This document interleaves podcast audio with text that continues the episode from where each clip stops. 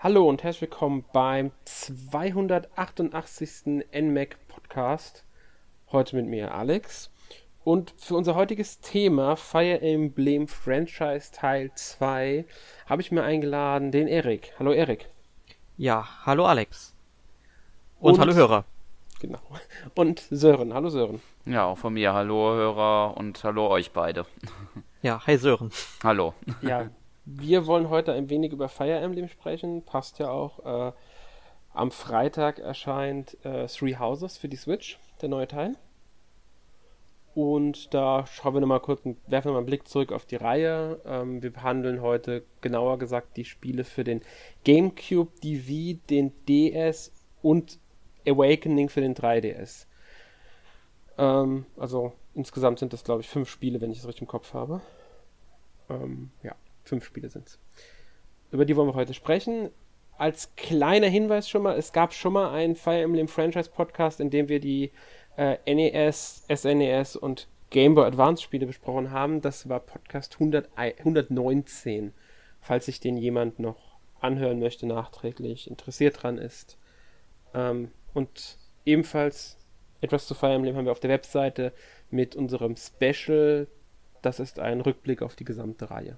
Also könnt ihr auch gerne dort lesen, wenn euch die Fire Emblem-Reihe interessiert. Ja, damit würde ich sagen, kommen wir dann auch schon zu den Spielen. Und wir fangen natürlich mit dem ersten, also chronologisch gesehen, gehen wir die Spiele natürlich durch und fangen mit dem GameCube-Spiel äh, Pass of Radiance an. Habt ihr beiden das gespielt? Ja, das war tatsächlich auch mein allererstes Fire Emblem-Spiel habe ich damals zu Weihnachten bekommen und hab's dann in den Weihnachtsferien beziehungsweise Weihnachtsferien hatte ich da ja quasi nicht mehr. Das war dann ein zweiwöchiger Urlaub. Ähm, dann auch sehr, sehr viel gespielt. Allerdings habe ich es nie durchgespielt gehabt. Geht mir ähnlich wie dir tatsächlich. Ich hab's, ähm, es war auch mein erstes Fire Emblem. Ich weiß nicht mehr, wann ich es bekomme. Ich glaube, ich habe es mir selbst gekauft. Ähm, aber schon günstiger. Ich habe es auch nie durchgespielt. Ich weiß gar nicht wieso. Ich habe es damals sehr gerne gespielt. Klar, der Permadeath hat mich damals ein bisschen noch gestört, äh, also, also sogar ziemlich teilweise. Aber ich weiß gar nicht, ob das der Grund da am Ende war oder ob ich am Ende schließlich auch zeitmäßig, ähm, weil ich hatte auch andere Spiele. Es war Gamecube-Ära, da hatte ich sowieso oft nicht so viel Zeit für die Spiele. Ähm, ist ja ähm, 2005 bei uns auch erschienen, also ja, Sören, wie sieht es bei dir aus? Äh, Path of Radiance habe ich tatsächlich nur ein bisschen was zu gesehen, aber noch nicht, noch in keinster Form gespielt. Okay, das ist interessant. Du hattest aber die Game Boy Advance Spiele hattest du gespielt, genau. wenn ich mich erinnere. Ja. Was, äh, was, war denn dein erstes Fire Emblem? Nur um da nochmal kurz. Mein erstes Spiel ist tatsächlich das, worum wir wahrscheinlich gleich noch eingehen werden, Shadow Dragon. Ah, okay, gut. Ja, da gehen wir gleich noch drauf ein. Genau, genau. das ist ähm, das dritte Spiel heute, weil wir gehen ja chronologisch durch. Ähm, Pass of Radiance ist wie gesagt 2005 erschienen, im April bereits in Japan. In Europa kam es halt erst im November raus. Die USA haben es im Oktober schon bekommen. Und die Besonderheit damals war ja unter anderem, das war das erste 3D-Fire Emblem, das auch so richtig mit Zwischensequenzen gearbeitet hat und nicht nur mit diesen Charakterbildern, die sich in Textboxen unterhalten. Es gab erstmals auch so richtige Zwischensequenzen. Genau, da hat man die technischen Möglichkeiten des GameCube wirklich sehr gut genutzt. Genau sah auch damals sehr schick aus, muss ich ehrlich sagen. Ja, ich habe es auch sehr, sehr schön in Erinnerung. Aber ich mochte dann tatsächlich auch noch die ganzen Dialoge, wo dann eben ja Charakterzeichnungen ähm, von den Figuren zu sehen waren und mit den Textboxen. Das hatte für mich auch etwas ganz Magisches an sich stimme ich auf alle Fälle zu. Das ist, ähm, das war so, das, das, das Fire Emblem war so eine Mischung aus beidem. Sie hatten zwar diese Zwischensequenzen, aber man eigentlich logisch, es war das erste, das sowas überhaupt gemacht hat. Es waren nicht super viele. Ich bin mir auch gar nicht mehr sicher, ob es in diesen Sequenzen überhaupt Dialoge gab.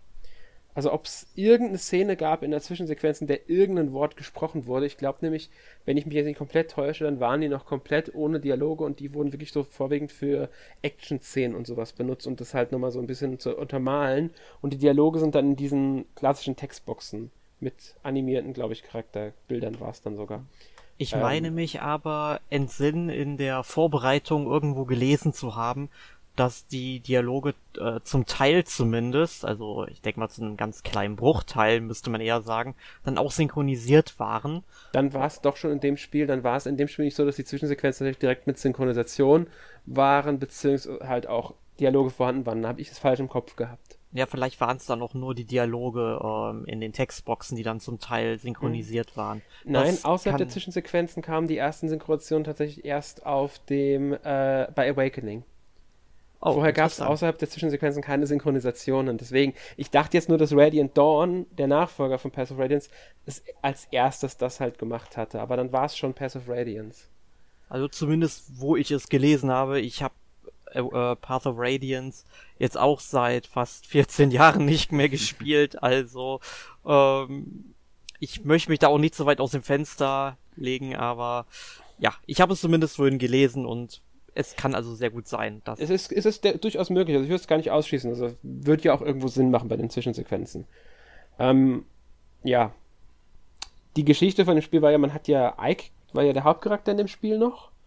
Ähm, es ging ja um diese Söldnergruppierung und dann auch um den, es ging ja dann immer größer, um den Krieg zwischen den Reichen, zwischen den Beorg und den Lagos. Also das war ja das erste Fire Emblem, das unterschiedliche Rassen eingeführt hat. Also es gab die Menschen und halt, die als Beorg bezeichnet werden und die Lagos, diese Beastmenschen, die sich halt auch in Tiere verwandeln konnten. Und es war das erste Mal, dass die ähm, wirklich vorhanden waren, beziehungsweise dass die auch spielbar waren. Und dadurch wurde das erste Mal halt auch diese, wurden auch das erste Mal rassistische Themen in dieses, in die Story eingeflochten.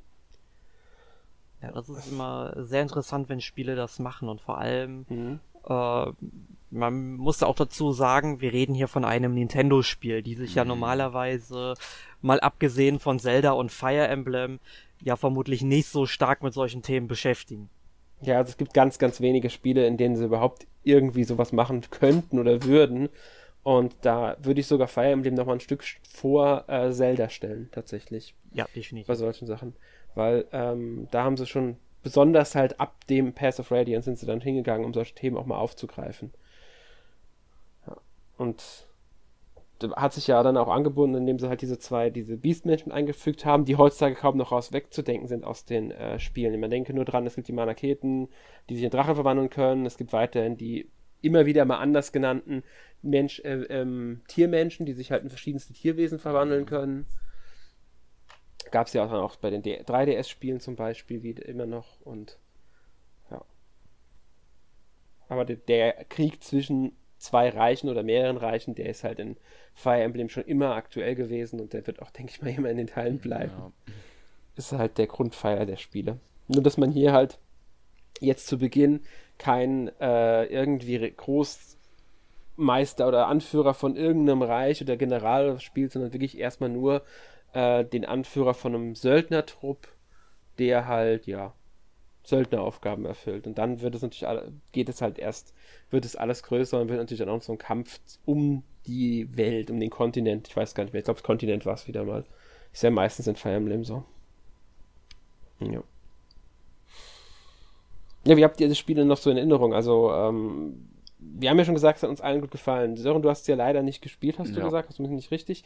Hast du das Spiel denn überhaupt in irgendeiner Weise wahrgenommen? Ich habe so teilweise das eine oder andere schon mal so gesehen in Videos und so. Aber jetzt so, so grob viel kann ich jetzt dazu wenig sagen. Da kann ich dann zum Nachfolger dann, dann mehr sagen. okay, ja. Ähm, wie, Ike ist ja vielen auch ein Begriff durch Smash Bros. Sollte man vielleicht genau. auch erwähnen. Das ist ja einer der ich weiß gar nicht mehr, war er schon im allerersten Smash Bros. dabei damals? Nee, nee ich glaube, der kam erst in Brawl, kam er dazu. Im, war, war auch der erste Fire Emblem Charakter damit, gell? Nee, da war ja nein, nein. Mars, der war der erste. Der ah. gab's schon im Melee, glaube ich. Ja, genau, Mars und Roy, das waren die beiden genau, ersten. Genau, stimmt, Figuren. stimmt. Und Mars war aber auch noch nicht im ersten Smash Bros. Der kam auch erst im Melee dazu. Ja. Genau. Genau, gut. Und ich denke ich, mal auch, dass viele Spieler auch durch Melee ähm, auf Fire Emblem überhaupt ja. erstmal aufmerksam geworden sind. Mhm. Also in ähm, weil die beiden Regionen auf jeden Fall. dort ja aufgetreten sind. Und auch ja, wenn es, sag ich mal, mit Mars und Roy, sag ich mal, oder zumindest mit Mars dann bis 2008 kein Spiel gab, wo er, also in Europa, wo er dann auch mal die Hauptrolle übernommen hat. Aber es gab ja dann auch immer diese ganzen Figuren, die man sammeln konnte in Smash Bros. mit so Hintergrundbiografie und so ein Gedöns. Und dadurch weiß ich zumindest, äh, bin ich auch richtig scharf auf Fire Emblem geworden, weil mir gefiel Mars als äh, Charakter immer sehr gut und wollte halt unbedingt auch mal ein Spiel mit ihm haben. Aber dass es dann 2002, äh, von 2002 bis 2008 erstmal dauern sollte bei mir, äh, hätte ich nicht gedacht, aber zumindest kam ja dann auch, äh, ja, es kam ja ein paar Fire Emblem Spiele dann auch bei uns raus. Genau, also angefangen, was kann man ja mal kurz anreißen, hat sie auf dem GBA hier in Europa, mit dem Westen allgemein, mit dem bei uns Fire Emblem genannten Spiel. Ich weiß gar nicht mehr, wie es der Untertitel ist, weil Sacred äh, Stones war dann der Nachfolger, mhm. wenn ich es mhm. richtig im Kopf habe. Genau, also das, das, der Vorgänger hieß bei uns einfach nur Fire Emblem ohne genau, ja. Untertitel. Genau, und das war halt das erste und dann kam halt Sacred Stones, da war ja dann, ähm, dann, dann ging es halt weiter mit äh, wie halt Pass of Radiance und dann nach Pass of Radiance ähm, zu Wii-Zeiten kam dann direkt äh, Radiant Dawn. Das waren knapp zwei Jahre in Japan, nicht ganz zwei Jahre in Japan. Das kam am 22.07. dort schon, äh, 22.02. dort raus. In Amerika am 5.11. Und wir in Europa mussten halt bis zum 4. März 2008 sogar noch warten, also ein bisschen länger. Wobei man dazu ähm, noch sagen sollte, ähm, dass das ja viele Monate nicht klar war, ob das Spiel überhaupt dann noch zu uns kommt. Genau. Ähm, und Nintendo hat es tatsächlich, wenn ich mich da richtig entsinne, erst Ende Januar oder Anfang Februar 2008 tatsächlich für Europa angekündigt mit Termin. Es hat auf jeden Fall lange, es war sehr kurzfristig vor ja. ähm, Erscheinen, dass das Spiel wirklich bestätigt war, 100% für ähm, Europa. Ja, und ich habe ja. mich noch darüber aufgeregt, weil dann doch wieder einige Spiele kamen und ja, entscheidet euch doch mal vorher, wann ihr das veröffentlichen wollt, damit ich das besser planen kann. Das ist meine ja, Erinnerung an Radiant Dawn. Mhm. Ähm, Radiant Dawn hat ja wieder diese Fortsetzungsschiene gefahren. Das haben sie ja schon öfters gehabt, dass sie mehrere Teile, die ineinander greifen, die halt storymäßig irgendwie zusammenhängen, wie bei Fire Emblem und Sacred Stones oder halt bei dem ersten Fire Emblem indirekt im zweiten, das ja eine Parallelgeschichte erzählt, und dann im ersten Super Nintendo Fire Emblem, das ja unter anderem eine Fortsetzung zum ersten inhaltet. Hier haben sie wieder eine Fortsetzung gemacht und es circa drei Jahre nach ähm, Pass of Radiance angesiedelt. Also, dass die Story von Pass of Radiance natürlich die Welt verändert und in Radiant Dawn wird halt diese neue Welt dann gezeigt, was hat sich verändert, was für Auswirkungen hatte das, ähm, wie hat sie, also was, was passiert jetzt in dieser Welt wieder und so. Äh, man soll jetzt nicht zu viel spoilern, aber es ist, denke ich mal, offensichtlich, dass die Konflikte nicht komplett überwunden wurden. Es gibt neue Konflikte. Das Interessante, was ich bei Radiant Dawn fand, war, dass die Geschichte in vier Teile eingeteilt war, die auch im Grunde sogar teilweise unterschiedliche Hauptfiguren hatten. Ähm, jetzt ja. musst du also auf jeden Fall mich ein bisschen aufklären, denn obwohl ich Radiant Dawn mir am Release gekauft habe damals, habe ich es nie gespielt. Ähm, sind das dann vier unabhängige Kampagnen, die man in einer Reihenfolge, wie man will, spielen kann, oder wie kann ich mir das vorstellen? Nein, die bauen aufeinander auf. Es sind vier, also du spielst die, wenn, wenn ich es richtig im Kopf habe, ich weiß nicht mehr sicher, werden die auch nacheinander gespielt. Sören, ja. du hast es doch gespielt. Vor kurzem, ja, ich bin aber auch noch nicht da wirklich durch, äh, also viel weit gekommen, aber ein bisschen vom Anfang habe ich auf jeden Fall jetzt gespielt. Okay, also ähm, es ist soweit ich also weiß noch, die Stories bauen auf alle Fälle aufeinander auf, das kann ich ja. definitiv sagen. Und sie müssten deshalb auch eine nacheinander eigentlich spielen. Also ja, es so ist jetzt nicht so, dass auch. du wirklich vier unabhängige Kampagnen hast, weil Charaktere tauchen ja auch bei den anderen Kampagnen auf. Es kann sein, das weiß ich leider nicht mehr so genau, dass die zum Teil etwas parallel zueinander spielen. Dass die ähm, halt nicht 100% nacheinander spielen. Aber sie sind schon eher eine durchgängige Geschichte, halt nur mit in verschiedenen Teilen eingeteilt, die sogar, glaube ich, alle einen eigenen Titel haben. Ich meine, das erste hieß sogar, der erste hieß, heißt sogar irgendwie was mit Mädchen des Silberlichts oder sowas mm. war mhm. das. Oder irgendwie so in die Richtung ging es. Irgendwas mit Mädchen und Silber war auf alle Fälle drin. Das ist ja dann äh, Mikaya, oder wie die ausgesprochen wird die eine der wichtigen Hauptfiguren ist, auch auf dem Cover drauf, ist noch Sossi, die ja ähm, so die ja, sie sind auf dem Cover drauf, sie sind so die zwei Charaktere, die mit Fire Emblem Radiant dann wahrscheinlich von den meisten am ehesten wahrgenommen bzw. verbunden wurden. Eben weil sie die Artworks und so äh, zieren. Ja. natürlich, weil drei Jahre später die meisten Charaktere aus dem Vorgänger kehren zurück, das heißt also auch Ike ist wieder mit dabei ähm, und so weiter. Ähm, und es hat sich auch ein bisschen, wie gesagt, was verändert im, in den ganzen Reichen. Es gibt jetzt äh, neue Herrscher in einigen Nationen und, und, und die Lagos sind wieder mit dabei. Also auch dieses Thema greifen sie natürlich dadurch wieder mit auf. Es geht aber auch um, also dem, allein schon im ersten Storyteil geht es auch um, einen Krieg, um eine Befreiungsarmee, die halt versucht, ähm, sich äh, ihre Heimat im Grunde von einem Unterdrücker zu befreien und so weiter. Also das ist alles wieder mit drin, wie man es halt von Fire Emblem im Grunde kennt. Ja, und, und man Ende sollte vielleicht noch eine ähm, Besonderheit des Spiels nennen. Ja. Du hast ja gesagt, es gab ja schon mal Fire Emblem Spiele, die aufeinander aufgebaut haben, inhaltlich. Genau. Äh, oder halt fortgesetzt worden. Und Radiant Dawn ist ja jetzt die Fortsetzung von Path of Radiance sozusagen. Und man konnte, zumindest wenn man von der Wii noch die erste Generation hat, die also auch noch Steckplätze für Memory Cards hatte, ah ja, seinen Spielstand vom GameCube auf die Wii übertragen.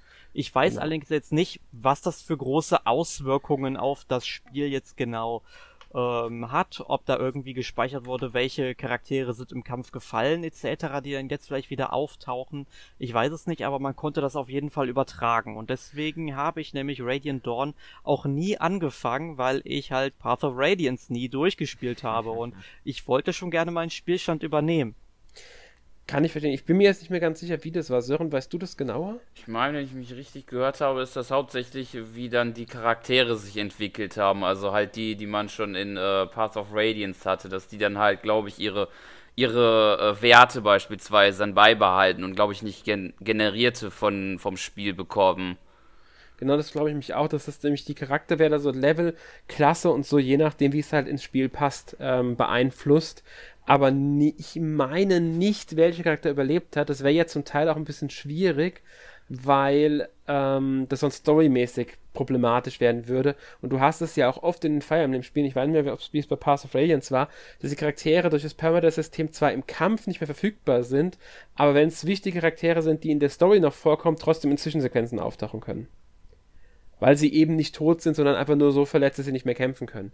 Weil sonst müssten sie ja die Zwischensequenzen anpassen und das würde ja im Grunde, weil wenn jetzt zum Beispiel in Path of Radiance Tit äh, Titania stirbt, die dann aber in irgendeiner Zwischensequenz noch vorkommen soll, wäre das ja ein bisschen unpraktisch. Dann müsste die Story angepasst werden. Und da war, glaube ich, die, da waren sie, glaube ich, damals mit Fire Emblem noch nicht so weit, dass sie das hingekriegt hätten. Ja, da haben sie, da haben die Charaktere sich halt einen Finger gebrochen oder so. Und dann ja, sie waren Schwert einfach nicht mehr wir waren einfach nicht mehr kampffähig. Und deswegen, ich meine mich auch, wie Sören es gesagt hat, es hat nur Einfluss auf ja. die Charakterwerte der, Charakter, der Figuren. Ja, aber ist ja auch eine schöne Sache. Ja. Also es ist aber eine Besonderheit, muss man überlegen. Das Spiel ist 2007, 2008 erschienen auf der Wii und hat Daten vom Gamecube übertragen. Konsolenübergreifend. Nicht, ja, genau, das hat nicht jedes System hingekriegt. Denk mal bei Dragon Age da vom BioWare, da musstest du für einen dritten Teil über eine Webseite deinen Spielstand durch Entscheidungen erstellen künstlich, um den dann auf dein neues Spiel zu übertragen. Ja. Das ist halt schon ein bisschen äh, umständlicher gewesen. Ja, ganz lustig hätte ich es ja gefunden, wenn wir jetzt schon so sind, wenn man mal an Shenmue denkt, wo der zweite Teil damals ähm, auf der Dreamcast erschienen ist. Und da war es ja, als 2015 Teil 3 für die PlayStation 4 angekündigt wurde, ja noch nicht klar, dass es HD-Remakes von den ersten beiden Teilen geben wird. Ja, wie hätte man das dann wohl gelöst? Ja, das wäre ein bisschen genauso problematisch, genau. Das wäre richtig problematisch. Man müsste erstmal so ein Lesegerät für die äh, VMU ähm, entwickeln und ich glaube, das hätte keiner gemacht. Nee, das hätte auch keiner gemacht. Ähm, ja, auf jeden Fall, du hast gesagt, das ist eine der ganz großen Besonderheiten von dem Spiel.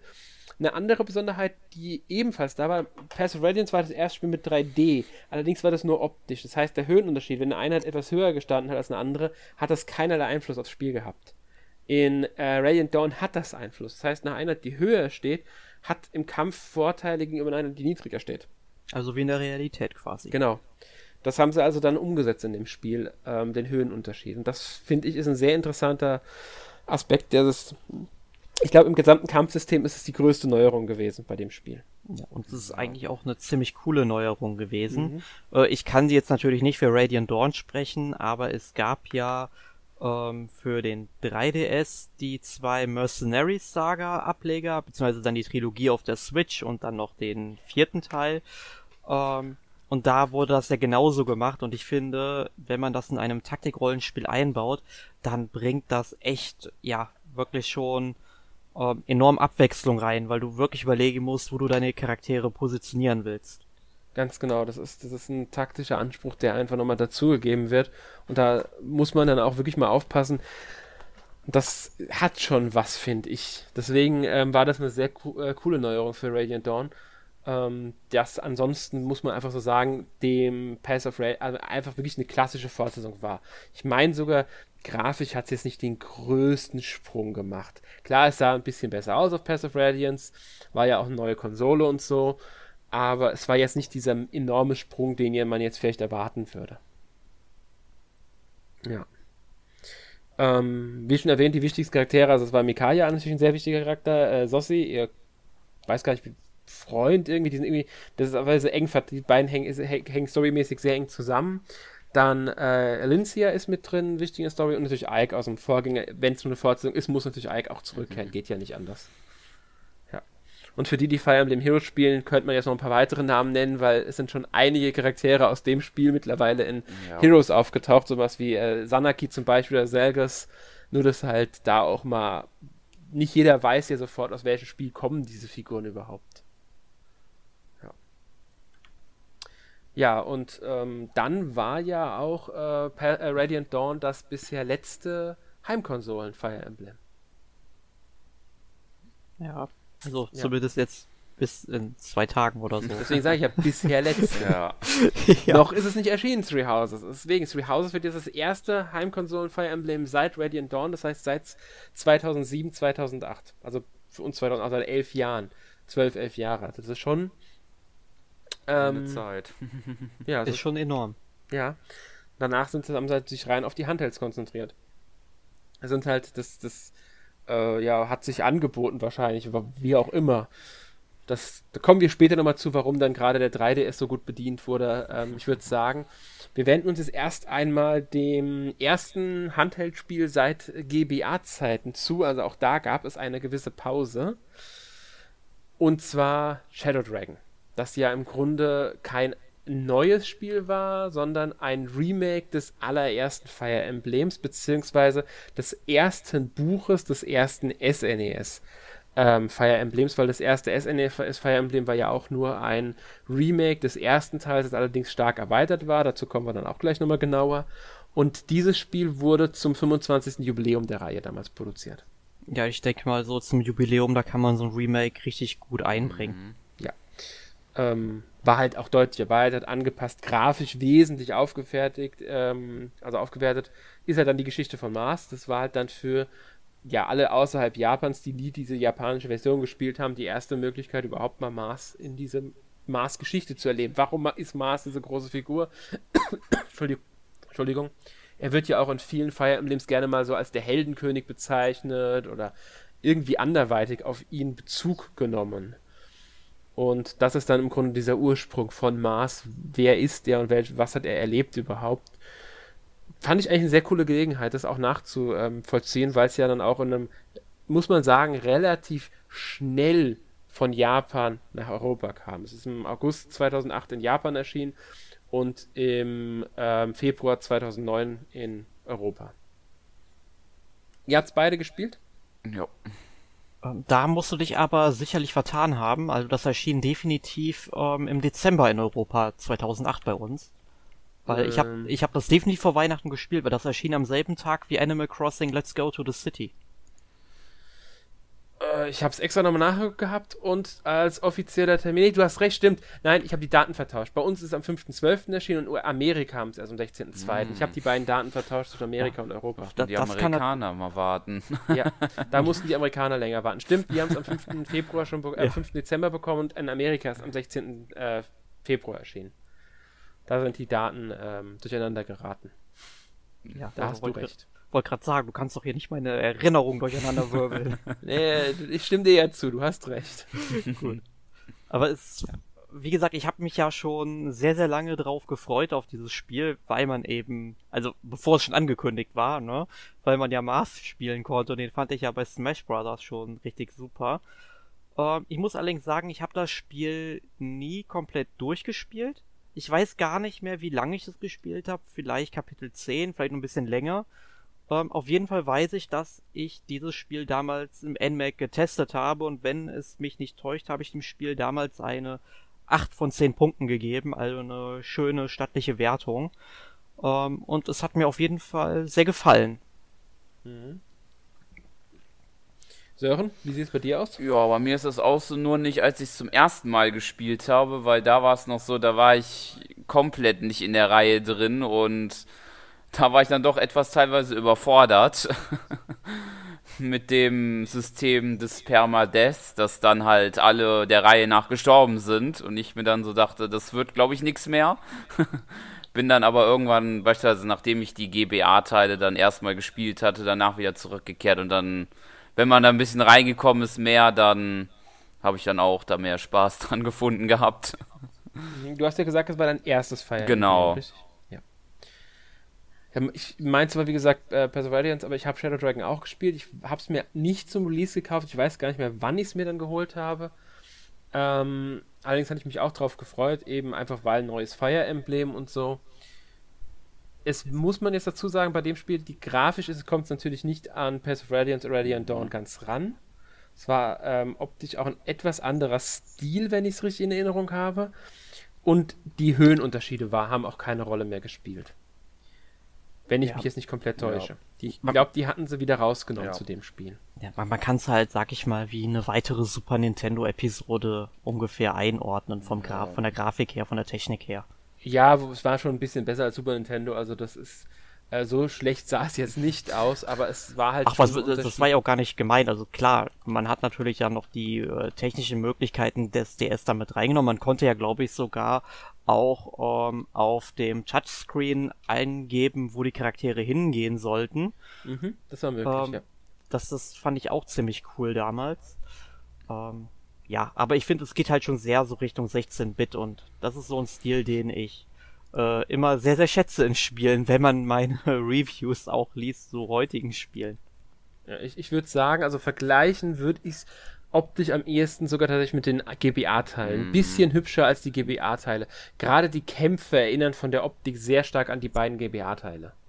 Ja, die landen bei mir alle im, äh, im gleichen Sack sozusagen. Ja, ja, ich, logisch, ich sag's nur nochmal ähm, weil die halt äh, dann doch nochmal, es sieht schon ein Stück anders aus als Super Nintendo, aber ähm, es ist schon, du hast schon recht, es ist na, na, relativ nah dran. Ähm, war halt nicht mehr komplett, also war nicht mehr wirklich 3D alles, da waren dann schon, wird schon eher wieder mit Sprites gearbeitet und so und die Landschaften waren halt dann, man haben Optik vor, also Höhen vorgegaukelt, aber es war dann eher platter, sage ich mal, die Karten, was halt dem, einfach dem DS geschuldet war auch. Mhm. Ja. Ähm, eine, eine Neuerung, die auch vorhanden war, waren die Speicherpunkte während den Missionen.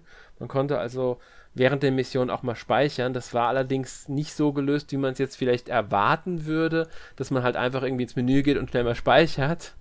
Da waren dann so besondere Punkte auf der Karte, die waren hervorgehoben mit, mit so einem äh, blauen Kreis oder so war das mit einem Dreieck drin oder weiß oder so war der und an den Punkten kommt man einmalig speichern. Da kann es auch mal auf der Karte zwei von geben. Aber nur dort. Und dann wurde halt der Punkt, an dem du gerade warst, gespeichert. Das heißt, du musst halt versuchen, bis zu diesen Punkten möglichst gut zu spielen und dann auch gut zu stehen, dass du nicht in Runde speicherst. In der nächsten Runde sterben dir zwei Leute weg. Dann ist der Speicher dann natürlich vollkommen sinnlos. Ja. Aber ja. in dem Feature sehe ich im Grunde auch schon den ersten Schritt hin zum Vereinfachen des Spielprinzips, auch mhm. wenn es jetzt natürlich nicht super gelöst war. Glaube ich, müssen wir uns nicht drüber unterhalten. Ähm, aber auf jeden Fall merkt man hier schon, dass äh, Nintendo halt auch erkannt hat, dass das Permadeath eben nicht äh, mehr so positiv wahrgenommen mhm. wird und man auf jeden Fall schon was dran getan hat, um es den Spielern dann zumindest etwas leichter zu machen. Ja, so Intelligent Systems und die Entwickler, die, die denkt man, die wollten es zugänglicher machen, auch weil es ein Remake war, weil 25 Jubiläum und die Reihe sollte natürlich auch äh, mehr Spieler erreichen. Durch den Permadeath war es dann halt, ähm, abgesehen vom Genre, was ja so schon Nische war, ähm, dazu noch dieses Anime-Look-Zeug und so, das war halt ein Nischentitel und der Permadeath hat es noch mehr in die Nische geschoben, das wollten sie so ein bisschen auflösen, um mehr Leute zu erreichen und das war, denke ich mal, so ein erster Schritt, den sie dann mit dem Nachfolger sogar noch mal einen Ticken weitergegangen sind. So muss man dazu sagen, der Nachfolger, das ist ja ein direkter Nachfolger quasi. Ähm, also New Mystery of the Emblem, Heroes of Light and Shadow wird der immer übersetzt. Gibt natürlich keine offizielle Übersetzung, weil das Spiel bei uns gar nicht erschienen ist. Mhm. Was das mich persönlich auch verwundert irgendwie, ja. weil man hat ja schon bei Path of Radiance und Radiant Dawn gesehen, dass eine Fortsetzung funktionieren kann. Genau. Und angenommen es, wird. Es ist ja auch ein Remake, muss man dazu sagen. Also es ist, es ist eine direkte ähm, Fortsetzung und ist ein Remake des dritten Teils von Fire Emblem, also des ersten Super Nintendo Spiels, beziehungsweise des zweiten Buchs daraus, weil das erste Super Nintendo Spiel war eine Art Remake des allerersten Fire Emblem. Das hat in diesem Buch 1 nochmal die Geschichte von Mars erzählt, damals schon erweitert, und in Buch 2 dann eine direkte Fortsetzung von Mars seiner Geschichte. Und dieser Fortsetzung von Mars seiner Geschichte aus Buch 2 wurde in diesem Spiel dann geremaked. also ist nicht ganz so einfach. Ja. Ja, aber warum einfach, denk, wenn man es auch kompliziert macht? Ja, kann. ich denke, man kann es so ungefähr sich vorstellen. Und ähm, das zeigt halt, die, ersten drei Spiele von Fire Emblem haben zusammengehangen. Also das allererste mit Mars, das zweite dann Gaiden, ähm, das ja dann in Echoes geremaked wurde, war ja eine Nebengeschichte, die auf einem anderen Kontinent spielt. Gibt ja auch Charaktere aus dem ersten Teil, die dort auftreten. Und dann haben sie halt für den Super Nintendo gesagt, wir machen einen zweiten Teil, aber wir remaken nochmal den ersten vorne dran, um die Spiele, den Spielern halt das Komplettpaket anzubieten. Und das haben sie für den DS halt jetzt wieder aufgeteilt auf zwei Spiele. Das halt, wie gesagt, leider nicht bei uns erschienen ist, sondern nur in Japan. Ähm, hatte aber ein paar interessante Neuerungen dabei.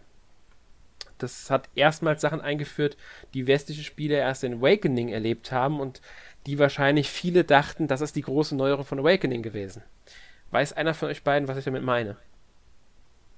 Den selbst erstellbaren Charakter vielleicht? Ja, zum Beispiel. Weil gerade Awakening und Fates haben ja diesen Charakter dann auch in den Mittelpunkt gestellt, diesen selbst erstellten. Ähm, der wird ja bei Awakening Robin bzw. Darain genannt und bei Fates ist es Corin, bzw. im japanischen Kamui. Ähm, und hier haben sie halt das schon mal eingeführt, du konntest dir einen eigenen Charakter erstellen, der auch aktiv im Kampf teilnehmen konnte und das war halt eine Besonderheit, muss man sagen, für ähm, Fire Emblem, weil das gab es vorher schlichtweg noch nicht. Interessant, finde find ich zumindest, weil ich habe das natürlich erst durch Awakening kennengelernt und es gab es halt schon in einem Spiel, das außerhalb Japans halt gar nicht erschienen ist. Ja. Die andere große Neuerung allerdings war ähm, das, was wir eben schon hatten, die Vereinfachung besonders Zugänglichkeit das, äh, der Fire Emblem-Reihe haben sie dort schon angefangen. Und zwar der Anfängermodus, der ebenfalls durch Awakening erst im Westen bekannt wurde, ist hier auch schon eingeführt worden. Wusste das einer von euch beiden, dass das nicht in Awakening erstmals drin war? T tatsächlich nee. wusste ich das nicht. Ich auch nicht. Mhm. Da bleibt echt die Frage dann da im Raum, warum wurde das wirklich nicht außerhalb Japans veröffentlicht? Und wäre vielleicht, ja, dann wäre vielleicht äh, die, glaube ich, nachfolgende, kann man es Krise nennen, ich weiß es nicht, aber wäre vielleicht dann nicht ganz so, so hart ausgelaufen, würde ich sagen. Mhm. Das ist nämlich genau der Punkt, weil die Fire Emblem hat ja ganz schön geschwächelt auch ähm, und stand auf der Kippe, ob es überhaupt irgendwie noch überleben kann. Und dieser Anfängermodus, ich denke mal, das waren auch die Gründe, warum sie diese Vereinfachungen gemacht hatten, weil die Verkaufszahlen eben nicht so super waren ich verstehe halt nicht, warum sie es nicht im Westen gebracht haben. Vielleicht lag es damit zusammen, dass sie das Original nie im Westen hatten, aber bei Shadow Dragon könnte man denselben Grund anführen. Deswegen äh, hat sich Shadow Dragon vielleicht im Westen nicht gut genug verkauft. Waren vielleicht auch die Verkaufszahlen von Pass of Radiance, Radiant Dawn und Shadow Dragon zu schlecht. Kann man natürlich jetzt nicht reinschauen. Ich kenne auch keine Verkaufszahlen, deswegen kann man da jetzt nur spekulieren. Ähm, ein bisschen seltsam finde ich es trotzdem. Ja. Hättet ihr es denn gerne gespielt? Definitiv. Ich auch. Also hm. ich habe damals auch schon in Foren mich mit Leuten über dieses Spiel unterhalten und ich wollte es halt unbedingt haben. Es steht halt Fire Emblem drauf und ich mag Strategierollenspiele, also warum sollte ich es nicht haben wollen? Ähm, und habe halt gewartet und gewartet und dann blieb dieser Wunsch leider unerfüllt. Ja, das ja, so ging es mir dann auch ungefähr. Also ich hätte es auch unglaublich gerne gespielt, auch wenn ich Shadow Dragon nicht beendet habe, einfach um zu wissen, was macht es anders und wie spielt es sich und es ist halt Fire Emblem. Wie war es bei dir, äh, Sören? Ja, das äh, hätte ich auch ganz gerne gespielt. Ist vielleicht nicht unbedingt zu der Zeit, aber dann irgendwann in den weiteren Verlauf der Jahre bestimmt. Ja. Wäre halt auch schön gewesen, ich meine, die haben ja ähm, den ersten Teil, also Shadow Dragon, den Vorgänger direkten, der wurde ja später auch in der Wii U Virtual Console veröffentlicht. Klar, sie haben keine Besetzung von angefertigt, aber man hätte den Kompromiss gehen können, wir machen zumindest eine ähm, englische Übersetzung und packen es in die Virtual Console. Muss hierbei aber auch einschränken, dass es auch in Japan nie in der Virtual Console erschienen ist. Also, hm. Ja. Aber gut, vielleicht wird Nintendo sich irgendwann mal hinsetzen und macht dann, ja, zum 40. Geburtstag der Reihe oder so dann ein Remake von allen drei Büchern, genau. wo dann alles direkt reinkommt und packt da die Funktionen von heutigen Fire Emblems dann auch noch mit rein. Äh, ist ja nicht auszuschließen, damit wir irgendwann mal die ganze Geschichte um Mars und Co. erleben werden. Genau, genau und, und Co. ist hier eine gute Anmerkung, weil es sind unglaublich viele Charaktere drin, die, ich denke mal, diverse Leute aus den ähm, aus Fire Emblem Heroes oder auch Fire Emblem Warriors zum Beispiel kennen, weil Fire Emblem Warriors bezieht sich ja neben Awakening und Fates vor allem auf äh, die Mars-Reihe. Die hat auch einen Namen, ich glaube, die nennen die Arcaneia-Saga äh, oder irgendwie sowas wird das genannt, das ganze Ding. Mhm. Ja. ja, es wäre schön, wenn es irgendwann mal in Westen kommen würde noch, egal auf welche Weise, einfach um halt hier nochmal mal die Geschichte erleben zu können, zu erfahren, wie geht's mit Mars weiter. Vielleicht dann auch mit Shadow Dragon nochmal im Paket, also beide zusammen mit Anfängermodus und so weiter. Das wäre schon eine schöne Sache. Ja. Aber gut, die beiden DS Fire Emblems waren dann halt im Endeffekt nur Remakes, weil mehr Fire Emblems gab es ja gar nicht für den DS. Es ist ja bei den beiden geblieben. Möchte einer von euch beiden noch irgendwas zu den beiden Spielen anmerken? Nee, ich, wir können glaube ich schon auf den 3DS dann ja. übersatteln. Gut, dann gehen wir jetzt zum 3DS. Da haben wir auch nur ein Spiel heute zu besprechen. Ähm, und zwar Awakening, zu dem wir bisher keinen Podcast hatten, keinen eigenen. Das dürfte wohl das bekannteste Fire Emblem ähm, im Westen sein, würde ich jetzt einfach mal so behaupten hat ja dann doch sehr gute Verkaufszahlen erzielt, was die Reihe auch gerettet hat, weil es sollte ursprünglich das äh, letzte Spiel sein, sollte es nicht gut genug laufen. Man kann jetzt darüber diskutieren, woran dieser Erfolg lag. War es der Anfängermodus, waren es die guten Kritiken oder war es die Tatsache, dass man im Westen doch re relativ lange auf ein neues Fire Emblem warten musste? Immerhin ähm, vier Jahre etwa in Europa. Und es war auch das erste neue Fire Emblem seit Radiant Dawn, also da waren es dann sogar fünf Jahre seitdem. Das andere war ja Remakes. Kann natürlich auch zusammenhängen mit den immer mehr Auftritten von Fire Emblem Charakteren in Smash Bros. Hatten wir ja schon, dass Erik, du zum Beispiel auch Lust deshalb auf die Reihe bekommen hast. Genau. Ja.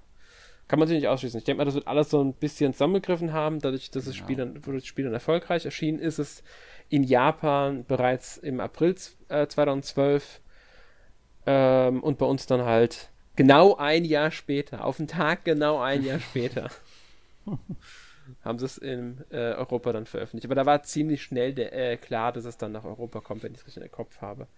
Ich bin mir nicht mehr 100% sicher. Ich glaube, das haben sie, da haben sie diesmal nicht so lange mit der Ankündigung gewartet gehabt. Ja. Ähm, ja, ich denke mal, ihr habt es beide gespielt. Ja.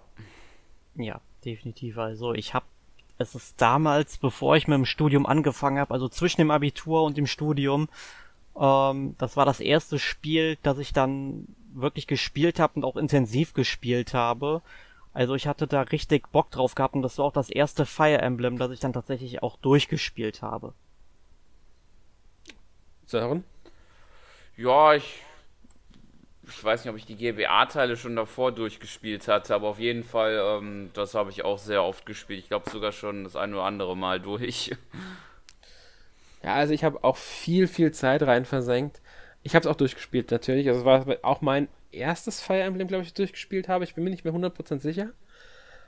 Ähm, und man muss halt dazu sagen, was ich halt auch mochte, es war halt das, der Teil, der im Westen den Anfängermodus, der ja damals sehr verschrien war bei einigen, weil die Fire Emblem-Reihe vereinfacht wird, die wird vercasualt, wie man ja damals so schön gesagt hat. Ähm, fand ich gar nicht. Sie wird äh, zugänglicher gemacht. Es gab ja dann die Möglichkeit verschiedener Schwierigkeitsgrade und der beiden Kla Modi, klassisch und Anfänger, halt mit und ohne Permadeath und dazu noch Schwierigkeitsgrade verschiedene. Dadurch war halt einfach eine wesentlich größere Zielgruppe möglich und ich mhm. denke, wäre das nicht der Fall gewesen, wäre das Spiel auch nicht so ein Erfolg geworden. Mhm, schließe ich mich dir an.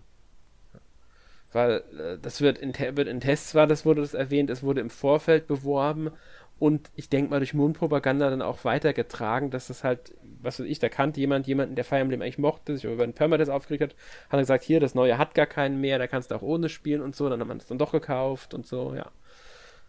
Und obwohl das Spiel jetzt keine Fortsetzung direkt zu den ähm, Mars-Spielen ist, greift es äh, allerdings Mars als Charakter indirekt auf, auch in gewisser Weise direkt.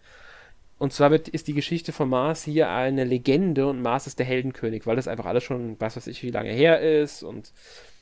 Ich glaube, das spielt Mars auch, glaube ich, sogar in der gleichen Welt, glaube ich, nur halt mehrere tausend Jahre später, meine ich. Mhm. Mhm. Das kann sogar sehr gut sein, weil sonst würde es ja keinen Sinn machen, dass es im mhm. Grunde eine Legende ist. Ja. Ähm, also es ist halt im Grunde, äh, in dem Sinne kann man es dann schon als eine Art Fortsetzung bezeichnen. Es ist halt einfach wirklich Mars ähm, ist zur Legende geworden und das wird in der Story auch sehr, sehr stark genutzt mit, äh, ja, verschiedensten Varianten, sagt man mal, äh, und einem Charakter, der auch als Mars auftritt. Genau. Ja. Ich denke mal, ihr habt das noch gut in Erinnerung. Alles. Jo. Hatte ja dann ja. auch einen eigenen Charakter, den man sich erstellen durfte. Damit fängt das Spiel ja auch an und dann erwacht man ja und Chrome und Lizardtown auf und helfen einem hoch. Man schließt sich den Hirten, heißen sie, glaube ich, an und kämpft mit denen und dann entwickelt sich halt diese Story zu etwas immer Größerem mit denen zusammen. Man spielt halt seinen einen Charakter, der wie gesagt, das habe ich schon mal erwähnt, äh, je nach Land Robin oder Darain heißt. Ich glaube, Darain dürfte mittlerweile der bekanntere Name sein, weil ich meine, das ist auch der Name, den er in Smash Bros. trägt. Da haben sie den auch da, je nach Variante anders genannt, je nach ich Land. Ich glaube auch, da heißt er in Europa Darain und in Amerika Robin. Okay, ja, ich meine auch. Also Robin sagt mir gerade gar nichts mehr, aber Darain sagt mir immer noch was. Ja, ich weiß, dass bei uns definitiv Darain heißt und in Amerika ist es halt Robin. Ich weiß gar nicht, wie er in Japan heißt. Da ist er dann Batman. Ich glaube, das war was ganz anderes. Genau, ich habe gerade nachgeguckt, das ist irgendwas mit Rafflet oder so, ein ganz anderer Name. Müsste es auf alle Fälle sein. Ich bin mir gar nicht sicher, ob Robin in dem Spiel tatsächlich schon der Name war oder ob das erst später kam. Weil irgendwie habe ich nämlich im Kopf, dass der vorgegebene Name, als ich das Spiel gestartet habe, auch Robin war. Oder einer der vorgeschlagenen Namen. Ich bin mir aber echt nicht mehr sicher. Das Deswegen ist es auch mehr. zu lange her schon wieder bei mir. Aber man konnte ihn ja eh selbst benennen, deswegen hat das keine Rolle gespielt. Mhm. Ja. Ja, und dann war halt die Besonderheit, die wir ja schon angesprochen haben, dass es erstmals Sprachausgabe außerhalb der Zwischensequenzen gab. Allerdings war es noch nicht voll vertont. Das hat ja dann Echos als erstes Spiel gemacht, das wirklich so intensiv mit Sprachausgabe gearbeitet hat. Also intensiv für ein Fire Emblem-Spiel jetzt. Ja. Mhm. Was ich auch ziemlich gut finde, wenn ein Spiel ja, immer vertont ist. Ich auch. Ich auch immer sehr, sehr schön. Das trägt immer viel zur Atmosphäre bei. Wobei ich auch schon bei Awakening, muss ich echt sagen, ich mochte das auch so, wie es war. Ich, ich, muss echt, ich muss halt schon sagen, Awakening war schon ein großartiges Spiel. Das hat mir unglaublich viel Spaß damals gemacht. Und da hat mich auch nicht gestört, dass nicht alles vertont war oder so. Ja, also ich hatte auch super viel Spaß mit dem Spiel. Und ich muss auch sagen, obwohl es halt schon, hieß er da schon Phoenix-Modus? Hm, ich weiß es gar nicht. Ich glaube, den gab es erst in Fates dann. Ich glaube auch, glaub, dass der da gab es nur kam. normal, also klassisch und einfach, glaube ich, in Awakening. Ich, ich glaube, der hieß Awakening hieß der Anfänger tatsächlich. Mm, ja. ja. Also, also ich, ähm, ich, ich habe dann tatsächlich dann noch im klassischen äh, System dann durchgespielt, also mit Permadeath und allem. Hab dann natürlich jede Nacht neu geladen, wo dann irgendwelche Charaktere gefallen sind. Ähm, und ich muss echt sagen, also das hat auch wirklich dann irgendwann gut geklappt. Nur ich muss sagen, die letzte Schlacht, ich möchte jetzt hier auch nicht groß spoilern von der Story her. Allerdings bin ich da mit, weiß ich nicht, zehn Charakteren und wie viel man dann hat, reingegangen. Und die sind der Reihe nach weggestorben, einfach weil die so schwach waren. Und dann bin ich nur mit meinem ähm, ja, Hauptcharakter und irgendeiner weiteren Figur, ich weiß leider nicht mehr welche es war, äh, einfach da rein. Das waren die beiden stärksten Figuren und die haben alleine so alles kaputt gehauen. Ne? die, die letzte Schlacht mit zwei Figuren, das muss man sich mal vorstellen, ja, was. Ja, ne, das blieb mir halt noch so eine Erinnerung von dem Spiel. Mhm. Ja, das, das bleibt natürlich dann auch in Erinnerung. Ja, ich habe es direkt im Anfängermodus gespielt, muss ich ehrlich sagen, weil ich mit Permanent einfach nicht so klarkomme in solchen Spielen. Ähm, das, das frustriert mich zu schnell, nervt mich zu schnell und dann spiele ich das Spiel dann doch nicht durch. Das ist mir dann einfach nicht wert. Ich finde es auch so schon äh, anspruchsvoll genug. Es macht mir so einfach mehr Spaß und genau dafür sehe ich diesen Modus halt auch super geeignet. Stimme ich dir voll zu. Mhm. Um, ähm, ich muss aber sagen, tatsächlich, um, ähm, Echoes war wirklich das erste Fire Emblem, das ich dann halt im Phoenix-Modus gespielt habe. Davor habe ich es echt durchgezogen.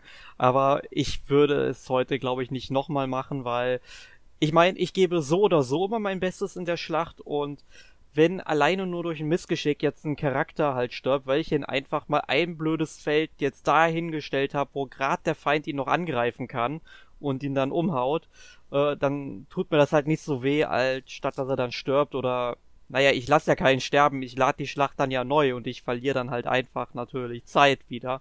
Und ähm, dann sage ich halt, nee, komm, mach direkt den Phoenix-Modus. In diesem ja, Sinne man ja mittlerweile ich da die, das Zeitenrad, was sie da in äh, Shadows ja. of Valentia eingeführt haben, das fand ich eine sehr gute Neuerung. Ich glaube, es soll es auch jetzt wieder in Three Houses geben. Bin ich mal gespannt. Ich habe es ehrlich gesagt in Echos nie wirklich genutzt, das Zeitenrad. Ähm, was, was ich halt machen würde, wenn ich mit Permadeath spielen würde, man kann ja mittlerweile während den Missionen, kann man während Missionen speichern? Ja, oder? Ich glaube ja. Ich glaube ja. nämlich auch, man kann während ja. Schlachten speichern. Halt, man hat nur zwei Speicherstände, die halt nicht zu den Hauptspeicherständen gehören, aber es gibt Speicherstände für während der Schlacht. Und die würde ich nicht gerne laden, logischerweise. Dann machst du einen Zug, speicherst und guckst nach, ob es gelungen ist oder nicht und lädst zu nur den, hast halt zwei Spielstände dafür, mit denen du rumhantieren kannst. Also auch das ist machbar, sag ich mal, auch wenn es natürlich ein bisschen nervig ist, immer zu laden und so und ja. Aber gut, es war halt einer der, für den Westen eine der großen Neuerungen. Ähm, was auch für den Westen eine Neuerung war, weil, wenn ich mich richtig erinnere, gab es das in keinem einzigen Spiel, das bis dahin im Westen erschienen ist, das Heiratssystem mit Kindern. Das mhm. Ja. Hatten sie, meine ich, eingeführt mit dem ersten oder zweiten SNES-Spiel. Ich meine, im zweiten ja, SNES-Spiel eingeführt. War das. Ja, da ja. gab es es auf jeden Fall mal und ich finde genau. die Idee ziemlich gut. Ja. ja ich, ich, mag die Idee auch. Äh, sie haben es hier in Awakening auch, finde ich, sehr gut in die Story eingeflochten. In Fates fand ich es in der Story nicht so gut eingebunden. Ja, in Fates war das äh, auch ein bisschen eher. es war halt, wir mussten es einbauen, weil es Awakening drin war. Ja die haben das wirklich auch für die Story genutzt und es hat Sinn ergeben, ja. wie sie es gemacht haben. Was ja dann auch, man möchte nicht spoilern, aber das ist halt mit den Kindern, warum dann doch die schon erwachsenen Kinder da sind und so. Das ist einfach so gut umgesetzt, dass es, äh, da, da beschwere ich mich dann auch gar nicht. Das ist für mich einfach nachvollziehbar. Ja. ja. Allerdings muss man sagen, Nintendo hat damals, 2013, als es dann bei uns veröffentlicht worden ist, auch ein bisschen äh, Rüge kastiert, weil ja eben gleichgeschlechtliche Beziehungen nicht möglich waren. Klar können jetzt aus gleichgeschlechtlichen Beziehungen auf natürlichem Wege keine äh, Kinder gezeugt werden zwischen diesen beiden ähm, Individuen in der Beziehung, ja. Aber man hätte halt irgendwas mit Adoptivkindern ja einbringen können oder so. Ja, ich überlege gerade, war es überhaupt nicht möglich oder war es nur mit bestimmten. Bei, bei Fates war es ja mit bestimmten Charakteren definitiv möglich, das weiß ich noch. Ich glaube, es ging erst dann bei Fates. Also okay. bei Awakening haben sich nämlich noch echt mhm. viele drüber aufgeregt, dass es eben nicht geht und Nintendo mhm. ja bitte mal mit der Zeit gehen soll. Aber bei Fates, das war ja dann, glaube ich, auch keine romantische Beziehung, sondern eher eine sehr gute Freundschaft oder sowas. Ich meine auch, da war es, glaube ich, A plus statt S, glaube ich, hieß es dann. Bei, bei Fates meint ihr jetzt? Ja. Nee, A plus ist beste Freundschaft, es geht mit mehreren, es gibt aber auch S-Beziehungen. Okay. Es, es geht nur mit ganz wenigen Charakteren muss man dazu sagen. Es ist wirklich eingeschränkt, aber es gibt auch Charaktere, die sogar nur gleichgeschlechtlich äh, möglich sind. Also ich weiß gar nicht mehr, wer ich bei, auf der Noah-Seite ist jemand bei den männlichen Charakteren, bei dem es nur mit einem äh, männlichen Corin geht und es gibt, meine ich, auch einen weiblichen Charakter, bei dem es nur mit einem weiblichen Corin geht. Was es damals für die Kritik gab, war ja, es ein Charakter, ich weiß gerade nicht mehr welcher das war, eigentlich wurde dieser Charakter als klar lesbisch dargestellt, aber weil halt Angst vor, hm, ich weiß gar nicht mehr, wegen, wegen Männern, irgendwie war Angst und dann wird es irgendwas mit einer Medizin gemacht und am Ende verliebt sich der Charakter doch in den männlichen Hauptcharakter und das haben sie im Grunde in der westlichen Version rausgestrichen gehabt, weil das so stark kritisiert wurde bei Fates. Aber ich weiß definitiv, es sind gleichgeschlechtliche Beziehungen möglich, nur die Kinder haben sie halt gestrichen, was ich dann wiederum sage, sie erklären es in Fates so unsinnig mit den Kindern. Ähm, da hätten sie auch sagen können, ah ja gut, dann ist es halt ein Kind aus einer anderen Dimension oder was weiß ich, oder ein Adoptivkind oder Papipo. Da hätten sie eine Lösung für finden können, dass die Kinder trotzdem auftauchen von dem Charakter. Also das wäre jetzt das geringste Problem gewesen. Da haben, wie gesagt, Erik hat es ja schon richtig gesagt, Adoptivkinder wäre die einfachste Lösung gewesen. Mhm. Ähm, aber sie haben es halt nicht eingebaut und das ist aber, wie gesagt, ja, ich meine, nicht jeder braucht es, trotzdem sollten sie da mit der Zeit gehen. Dass es nicht mit jedem Charakter eine Gleichbeziehung geht, halte ich auch für richtig. Das ist halt, hängt von der Figur ab, finde ich. Da muss das, schon die Figur so geschrieben sein. Ja, das ist auch vollkommen logisch. Ich meine, äh, du kannst es ja auch in der Realität sehen. Äh, Leute, die eben Menschen vom gleichen Geschlecht eben mögen, sind halt in der Unterzahl, das muss man halt klar sagen. Aber ähm, wie du schon sagtest, man muss halt gucken, welche Charakteren man welche Eigenschaften denen zuschreibt, welche sexuelle Orientierung dazu gehört und so weiter. Und das finde ich dann auch vollkommen realistisch dann umgesetzt, wenn man das so macht. Genau, das hat, ich, ich hat in Awakening gefehlt, ähm, hat damals Kritik gegeben. Ich finde auch vollkommen in Ordnung, vollkommen berechtigt weil es hat einfach etwas gefehlt. Und in Fates hatten wir es wieder. In ähm, Echos war es ja gar nicht drin, das ganze System, was ja auch daran liegt, dass es ein Remake von ähm, Gaiden war, vom zweiten Teil. Ich bin mir jetzt gar nicht sicher, ist es in Three Houses drin oder nicht? Also sowas wie Unterstützung wird es geben, glaube ich. Nur ich glaube, so Kinder, das gibt es, glaube ich, nicht mehr. Ja, Kinder denke ich auch nicht. Da gibt es ein Heiratssystem. Also kann man im Grunde mit einer Figur so eine enge Beziehung eingehen, dass man im Grunde eine romantische, Bezie also eine romantische Beziehung mit jemandem eingeht. Das weiß also, ich nicht. Also ich, ich meine, ich hätte irgendwie vor ein paar Tagen gelesen, dass das geht und dass es auch gleichgeschlechtliche Beziehungen geben. Ja, wenn es äh. es gibt, müssen sie wieder auf gleichgeschlechtliche Beziehungen setzen. Alles andere würde ja keinen Sinn ergeben. Ja, also ich habe gerade noch mal nachgeguckt. Also es gab da wohl ein Leak und äh, bei den romantischen Beziehungen gibt es dann auch gleichgeschlechtliche Romanzen. Ja. Angeblich. Also wir werden es dann in wenigen Tagen erfahren. Genau, wir werden es in wenigen Tagen erfahren. Aber ich fände es auf jeden Fall richtig, wenn es dann jetzt richtig möglich ist. Ja, gut, wenn sie gar keine Beziehung einbauen in der Hinsicht, dann ist es wieder was ganz anderes, weil dann ja. fehlt es ja eh komplett. Ja, das halt ist natürlich Echoes. klar, aber ich denke mal nicht, dass sie darauf verzichten werden, nachdem ja. das in den letzten Ablegern dann doch schon sehr präsent war. Ja, genau. Und in Echos war es halt der Grund, warum es gefehlt hat, einfach weil Remake. Mhm. Ähm, man sollte vielleicht noch zu Awakening sagen, weil es war ja, wie gesagt, der Teil, der die Reihe gerettet hat, der Teil, der im Westen viele Neuerungen mit sich gebracht hat und wahrscheinlich auch das Spiel, das dazu geführt hat, dass kein Fire Emblem mehr nicht im Westen erscheinen wird. Ich denke mal, die werden jetzt immer alle im Westen erscheinen. Three Houses ja dann auch, ich glaube, Echos war es auch schon, die ja dann zeitgleich sogar mit Japan bei uns erschienen sind, beziehungsweise Three Houses erscheinen wird. Ähm, ich bin mir jetzt nicht ganz sicher, ob Fates auch schon weltweit zum selben. Nee, Fates gab es noch Unterschiede tatsächlich. Da war es sogar in Japan fast ein Jahr vor ähm, Europa dran. Ja, also nicht ganz ein Jahr, mhm. aber. Ja, und bei Echoes, ich glaube, da ist aber alles dann schon fast am selben Tag erschienen. Nee, es gab einen Monat längere ja, Wartezeit für ähm, den Westen. Trotzdem, in Mystery Houses kommen sie halt jetzt dahin, wo sie eigentlich schon länger sein sollten. Es erscheint einfach an einem Tag weltweit und fertig. Und ich denke, so wird es auch die Zukunft dann weitergehen. Aber ähm, worauf ich hinaus wollte, eigentlich, was ähm, Awakening eingeführt hat, waren die DLCs. Es war das erste Spiel mit DLC-Erweiterungen.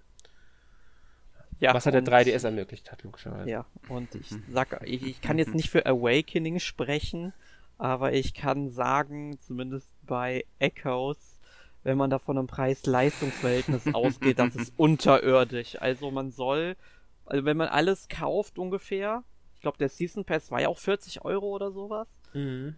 äh, du hast vielleicht 5 Stunden Spielzeit damit, das ist ein Witz.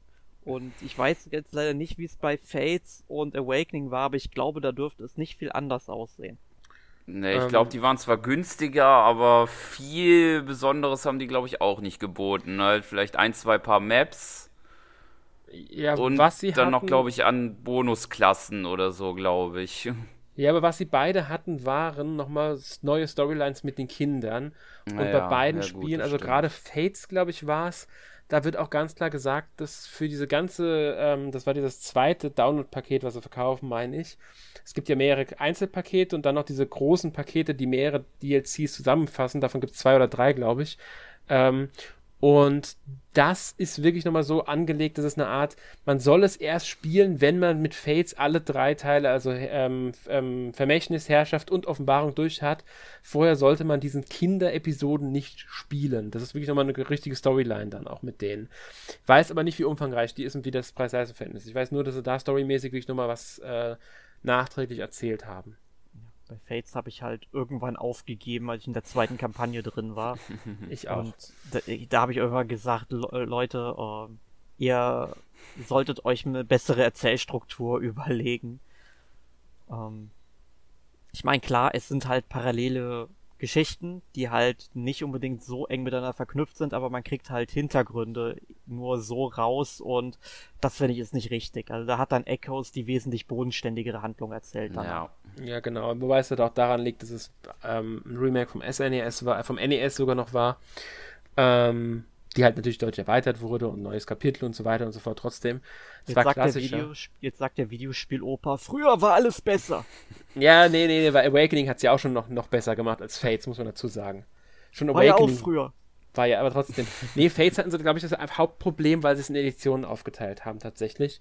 Ja. Sie haben drei Wege erzählt, also theoretisch drei Wege, die aber jeder für sich verkauft wurde, außer wenn du die Special Edition gekauft hast. Ja. Und ich denke, das war auch so der Fehler, weil sie mussten es irgendwie aufteilen, so dass es dass drei Spiele draus entstehen. Zumindest zwei Spiele und ein großer DLC. Waren es ja dann doch eher. Ähm, und das, denke ich, ist da das Hauptproblem bei. Weil es gibt einfach auch, die ganze Prolog überschneidet sich ja, das ist an sich auch in Ordnung.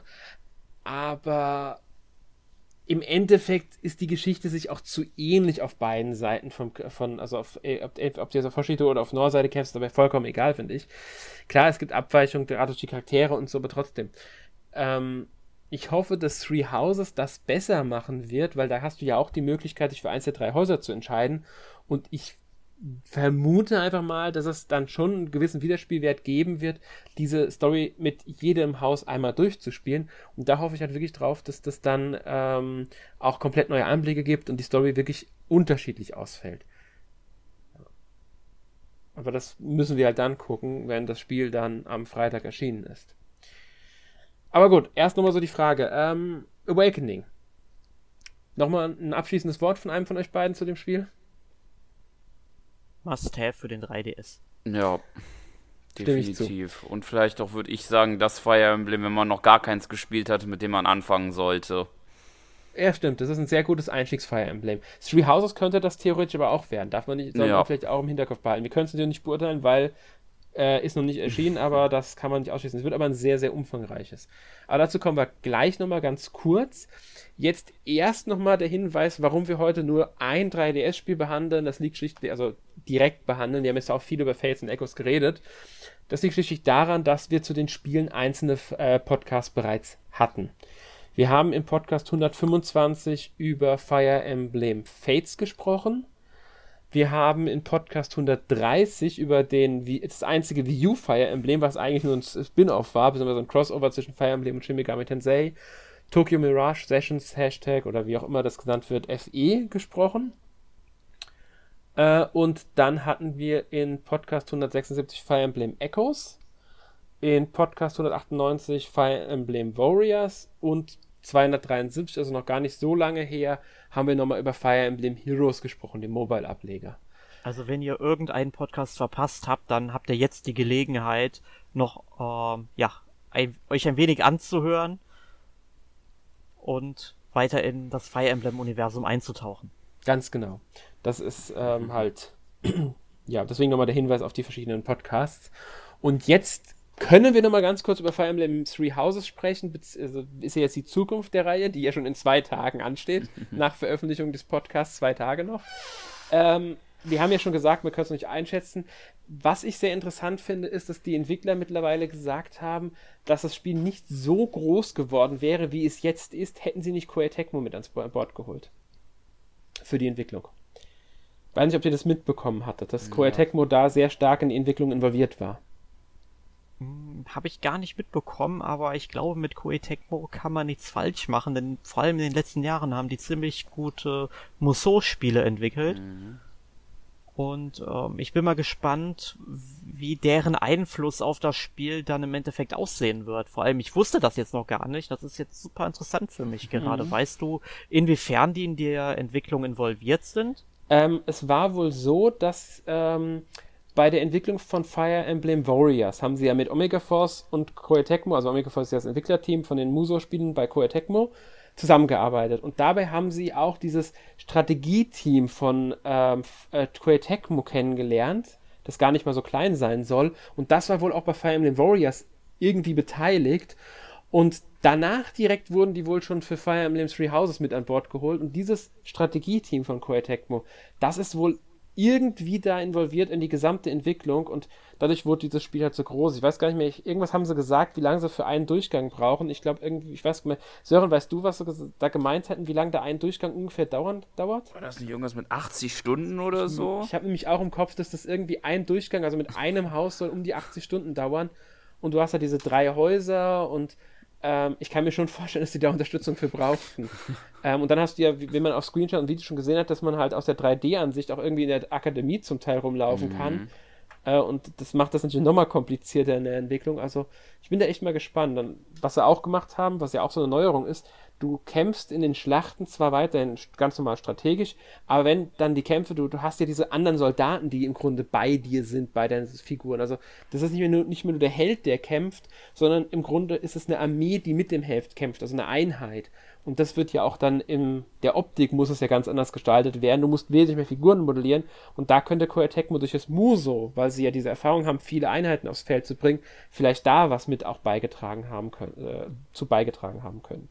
Ich muss auch sagen, dass ich das super interessant finde mit dieser Darstellung von mehreren Charakteren, die dann quasi unter der jeweiligen Hauptfigur dann eben kämpfen. Mhm. Das macht das Ganze einfach noch so noch ein bisschen glaubhafter, weil sonst waren dann irgendwie immer nur so 20 Einheiten auf dem Feld und das soll dann eben die ganze Schlacht gewesen sein oder so. Ne? Und jetzt hast du zumindest optisch ähm, ja ein ja ein wenig glaubhafteres Bild auf dem Bildschirm.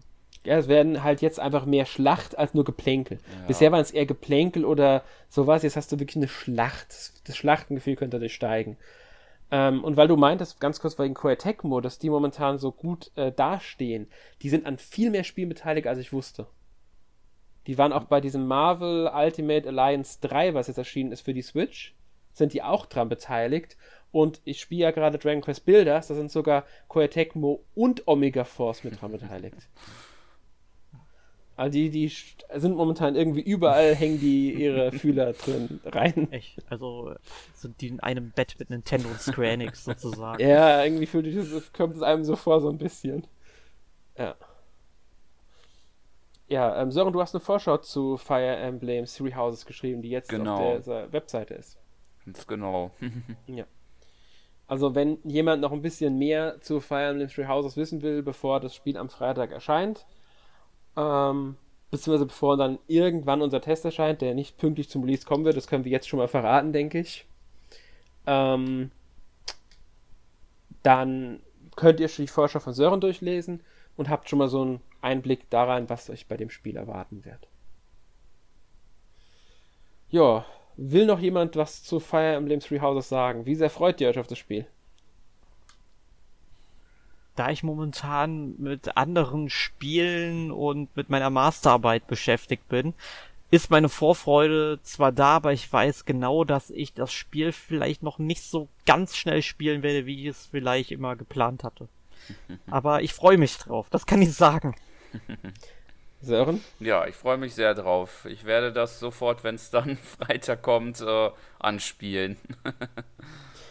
Ja, geht mir ähnlich. Ich habe mir auch schon die ersten Gedanken gemacht, dann da welches von diesen Häusern ich da wählen werde.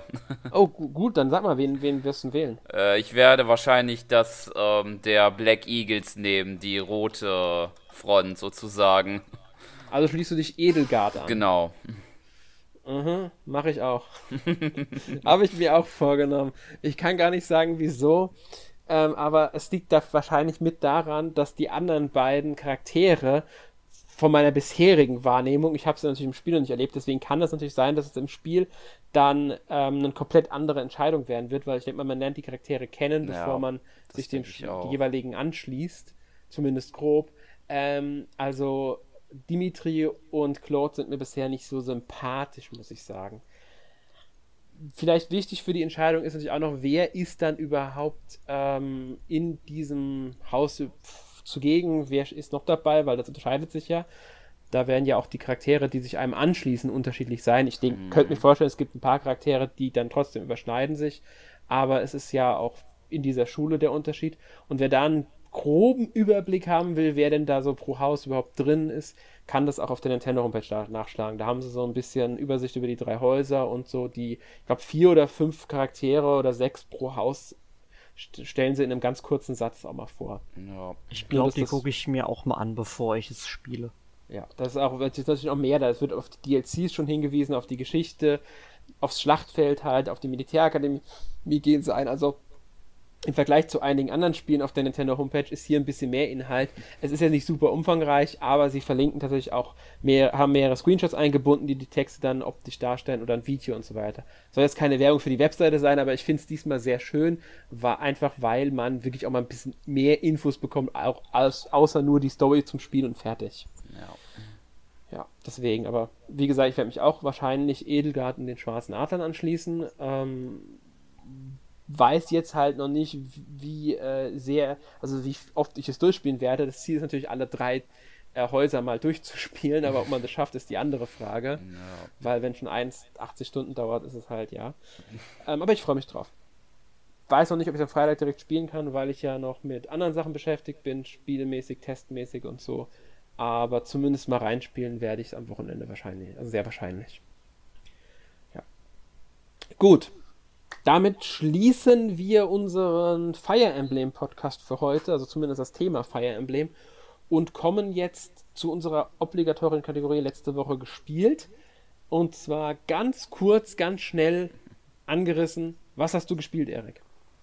Ich habe in dieser Woche zwei Spiele gezockt. Das erste Spiel wäre Shenmue HD auf der PlayStation 4.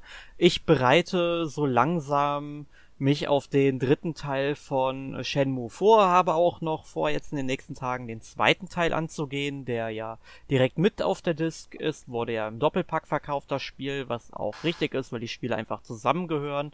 Und es ist nach wie vor eines der besten Spiele aller Zeiten, wie ich finde. Ich habe es damals auf dem Dreamcast sehr, sehr gerne gespielt und auch auf der PlayStation 4 hat das Spiel von seiner Faszination absolut nichts verloren. Du hast so eine glaubhafte Spielwelt mit einzigartigen Nichtspielercharakteren, die ihrem Tagwerk nachgehen. Natürlich, du äh, oder ihr, ich weiß nicht, habt ihr es eigentlich mal gespielt? Nein. Hm, ich auch nicht. Nee, also ihr müsst halt denken, ihr folgt halt im Grunde einer simplen Rache-Story, aber diese Spielwelt, in der ihr euch bewegt, ihr merkt halt richtig, wie die atmet und es macht einfach so viel anders und so vieles richtig. Es ist einfach ein fantastisches Spiel und ich kann Shenmue jedem nur empfehlen, der einfach mal Lust auf ein geglücktes experimentelles Spiel hat, denn was Besseres in dieser Richtung findet man eigentlich nicht.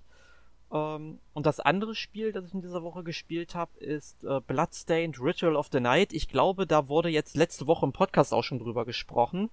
Genau, und zwar im, äh, das war eShop, nee, Retail Roundup hatten wir letzte Woche und da haben wir unter anderem über Bloodstained geredet. Genau, ich habe es jetzt auch auf der, ähm, also anders wie Jonas, der es ja dann auf der Switch gespielt hat, habe es auf der PlayStation 4 gespielt und bin richtig begeistert davon. Es ist im Grunde das spirituelle Abbild von äh, Castlevania Symphony of the Night. Ich meine daher auch der Name Ritual of the Night, nur kann man sich äh, äh, gut vorstellen. Aber ich habe das jetzt am Wochenende bestimmt schon neun Stunden gespielt und hätte eigentlich andere Sachen machen müssen, wie an der Masterarbeit schreiben, aber Bloodstained hat mich dann doch schon überraschend gefesselt ähm, und es macht halt sehr viel Spaß. Weiß aktuell nicht, wo ich hingehen muss, sollte mal halt irgendwie in einem Walkthrough nachschauen, damit ich weiterkomme, aber ganz im Ernst, wer Castlevania Symphony of the Night oder die ganzen Metroid-Ableger mag, der wird mit Bloodstained seine wahre Freude haben. Mhm. Ähm, dann eine kurze Frage an dich. Hat den Podcast hast du noch nicht gehört von letzter Woche, oder? Äh, tatsächlich noch nicht. Gut. Ähm, dann erwähne ich jetzt das Wort, das da drin öfter, öfters gefallen wurde. Metroidvania. Ja, Nur gerne. für dich. Danke. Und damit gebe ich ab an Sören. Was hast du denn letzte Woche gespielt? Okay, ja, ich mach's auch ganz schnell. Thema hatten wir gerade eben schon, Fire Emblem Fates, nur als äh, Ableger Offenbarung. Das ist ja das alte Thema, wie schon in den ein oder anderen Podcasts. Vielleicht klappt's ja doch noch, dass ich es die Woche fertig kriege. Sind noch drei Kapitel, mal sehen. Ist, glaube ich, machbar. Joa, auch wenn es die letzten sind, die ja doch immer ein bisschen größerer sind, aber mal sehen. Dann habe ich jetzt gestern ähm, noch Splatoon 2 gespielt, mal wieder, weil es das letzte Splatfest war, was es gab. Und da dachte ich mir, dann spiele ich das nochmal. Auch wenn ich sagen muss, es wurden wieder viele neue Dinge gemacht, auf die ich, äh, die, die an mir komplett vorbeigezogen sind bei dem Spiel. Und was für Dinge sind das so? Ja, irgendwie, ähm, dass es so irgendwie ähm, Kämpfe gibt, die ähm, irgendwie die Punkte verdoppeln, aber ich weiß nicht, aus welchen Gründen das jetzt passiert. Also nur bestimmten Kämpfen und dann passiert so auf so gewissen Maps irgendwie Dinge, dass dann irgendwie so dieser, dieses mega Strahlenteil da kommt. Äh, ich glaube, Heulboje war es ja früher in dem, also was dann irgendwie ein Team irgendwie ähm, besetzen kann. Ich habe aber nicht verstanden, warum und war irgendwie sehr ähm, merkwürdig das Ganze in diesem Rahmen des letzten Splatfestes war das, glaube ich. Ja, und ansonsten, ja gut, das kann man jetzt nicht als Spiel nennen, aber ich war halt noch die letzten Tage unter der Sonne legend im Urlaub. Wo ging es denn hin? Äh, ans Mittelmeer, unter anderem Spanien. Ah, also mehrere Länder hast du dann besucht. genau. Ja, cool. Auch nicht schlecht. Ja. Wie sieht's denn bei dir aus, Alex? Was hast du Ja, denn also gespielt? Ich habe, was ich letzte Woche schon erwähnt habe, äh, Dragon Quest Builders 2 gespielt. Gefällt mir immer noch sehr, sehr gut. Ist eine sehr gut erweitert, also sehr gut verbesserte Fortsetzung zum äh, ersten Teil. Ich würde jedem, der an Dragon Quest Builders interessiert ist, raten, lieber den zweiten Teil als den ersten Teil zu spielen. Storymäßig hängen die nicht miteinander zusammen. Das spielt jetzt in der Welt, also quasi in der Welt von Dragon Quest 2, so ganz grob gesagt. Ähm, und es macht einfach einiges besser als der erste Teil, weswegen ich ganz klar dazu raten würde, wenn man den ersten noch nicht hat und eins von den spielen möchte, sollte man lieber den zweiten nehmen, weil einfach das bessere Spiel. Wobei auch der erste Teil gut ist. Will ich jetzt nicht behaupten, dass der irgendwie schlechter wäre, aber ähm, wenn man eh die Wahl hat, dann ist der erste, äh, der zweite die klare Wahl. Äh, würde ich jetzt mal so sagen. Ja, und dann ähm, habe ich ja, mir jetzt auch endlich mal Mario Maker 2 gekauft. und habe da jetzt auch gestern und heute ein bisschen gespielt. Beziehungsweise auch schon angefangen zu bauen, was noch nicht. Ja, ich habe ich hab ein Level, der, ähm, finde ich, gar nicht mehr schlecht geworden ist. Der ist nicht sonderlich lang, nicht sonderlich schwer, aber so für den ersten Level, nachdem ich drei Versuche abgebrochen habe, finde ich den schon nicht schlecht. Und ja, ich habe auch ein bisschen in der Kampagne gespielt, macht Spaß. Das ist halt Mario 2D, Mario mit halt diesem, ja, Besonderheiten des Editors, sage ich mal, weil ja auch die Mario-Level in der Kampagne jetzt keine klassischen Mario-Level oft sind. Aber ich muss wirklich sagen, ich fand äh, die Levels in der Kampagne eigentlich zum größten Teil zumindest richtig gut ähm, Mhm. aufgebaut, weil du halt wirklich dann auch die einzelnen Elemente kennenlernst und dann Inspiration holen kannst. Genau das ist mir nämlich Genau. auch aufgefallen. Die, die Level sind, glaube ich, auch wirklich darauf ausgelegt, dass du die Elemente, des, die, die Möglichkeiten des Editors kennenlernst, was das Spiel dir bietet und dich davon inspirieren lässt für, für ähm, deine eigenen Level. Das finde ich eine sehr, sehr coole Sache, ehrlich gesagt. Ich habe die Kampagne von Super Mario Maker 2 auch schon äh, komplett durchgespielt, also auch mit allen freischaltbaren Sachen, die man da abgreifen kann. Und als nächstes wollte ich auch mal was bauen, dann kam aber jetzt eine Mongolik-Prüfung dazwischen, jetzt die Masterarbeit dran.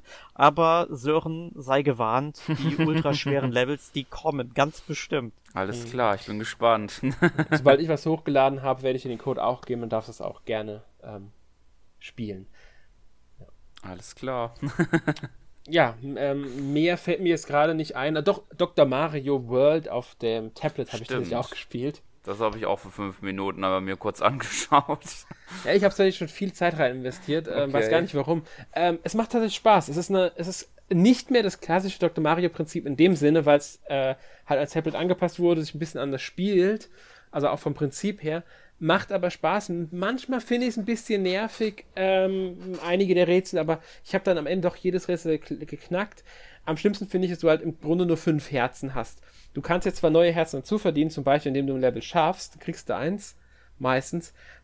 Aber wenn du halt wirklich mal an einem Level hängst, kann es dir passieren, dass du nach fünf Versuchen einfach nicht weiterspielen kannst, bevor ein neues Herz wieder da hergestellt ist durch Zeit.